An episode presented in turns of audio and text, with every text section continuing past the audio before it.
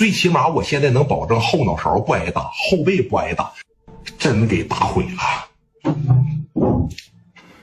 来了几个阿 Sir，一瞅，哎，干啥？朝天上砰的放了一枪，滚蛋！这一说滚蛋，于飞走走走，阿 Sir 来了，阿 Sir 来了，聂磊记得啊，今天得磕死你的，等明天的啊。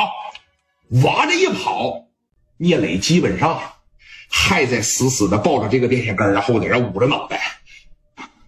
这一看人总算是走了，过来几个阿 Sir，聂磊当时啊，这俩手一松开这电线杆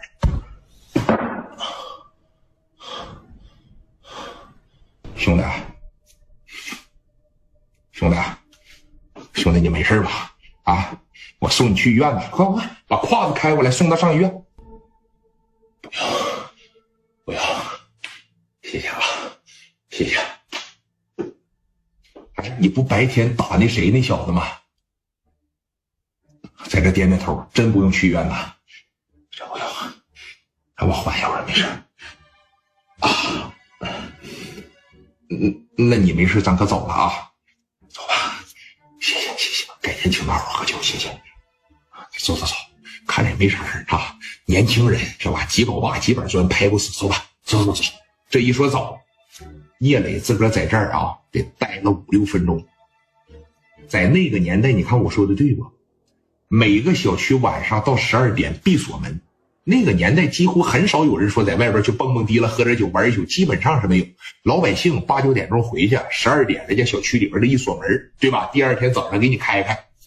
看门的过来了，来到聂磊跟前啊，这一百个瞧不起聂磊，因为他知道于飞硬啊，在这一片啊。那小膀一抱，抽个小烟儿，回不回去？回家的话赶紧啊，给你三分钟的时间，再不回去我可锁门了。聂磊抬头，叭瞪他一眼，老头儿，哎，你还想打我咋的？啊，我岁数可大了，你要打我，我可讹死你啊！不知好歹，锁门，哼！一回去把门子砰的一锁上，挨顿打，这小表情还这么犟，哎，我该他妈打死你！你知道聂磊现在多无助吗？啊，自个儿一个人十二点多让打那样，连个看门的都瞧不起我。现在聂磊更加的体会到了王所长给他说的那句话：一个男人你要想在社会上立足，必须得有啥？尊严，你没有尊严，在小区里边看门的一个大爷都瞧不起你。你哪怕是给我一根烟，说兄弟缓一缓，是吧？一会儿我扶着你，咱进去，都行啊。让聂磊就再一次感受到了，我要是不在这一片站起来，连个看门的都瞧不起我，哪怕我是一个做生意做的很大的老板，我只是个臭卖皮鞋的。现在他终于体会到了王所长告诉他的那句话。聂磊扶着这根电线杆站起来，晃晃脑袋，感觉没事动动身上没事都是软组织受伤啊。脑袋上这点西瓜汁流了点血，也就不流了。于是啊，一场报复计划这就开始了啊！大门锁上了。以他现在浑身哪哪都疼，他能翻进去吗？翻不进去，掉头开始往回走。先是找了一个小卖铺，从兜里边掏了点米儿，给我来盒烟，给我来一瓶冰镇的啤酒，谢谢。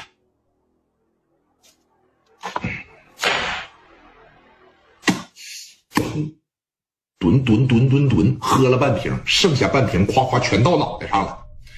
紧紧接着又开始往回走，走着走着走着走着，一抬头，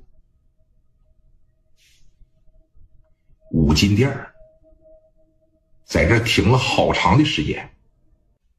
老板啊，兄弟，你这啊，坐坐坐坐坐坐，要啥呀？刀吗？有。说你看这行不行？聂磊当时扒着一接过来，西瓜刀我不要，这不行。西瓜刀不要，螺丝刀，螺丝刀也不要，板斧，板斧不行。那你要啥刀啊？聂磊这一句话给老板吓个大跟头，拿着这把刀就唰唰唰，感觉就特别的锋利。紧接着往小刀套里边啪的一整，就这一个。这叫什么刀啊？啊，老板，这叫开山刀，开山砍。别说杀人了，骨头都能给你剁下来。行，就这一个吧，多少钱？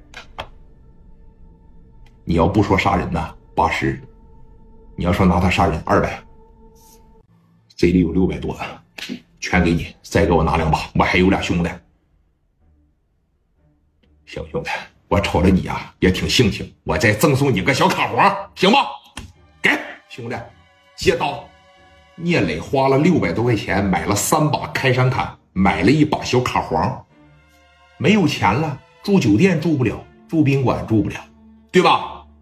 出门了以后往前走了走，因为现在四月份并不是很冷，随便找了个小三轮上边啊可能是卖菜的啊，有个破棉被，可能是盖着那菜啥的，往小三轮里边一蜷缩，拿着这破被子往身上这一盖，怀里边抱怀里边抱着这三把开山砍以及是一个小卡簧，就在这破三轮里边对付了一宿。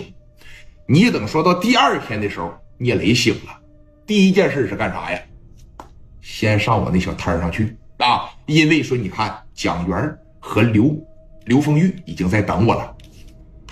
第二天醒了以后啊，那疼的比当天晚上都难受啊！哎，一步一步一步一步的往那小摊上去挪，知道吧？你等说来到这个摊上的时候，蒋元当时这一瞅，刘凤玉当时这一瞅。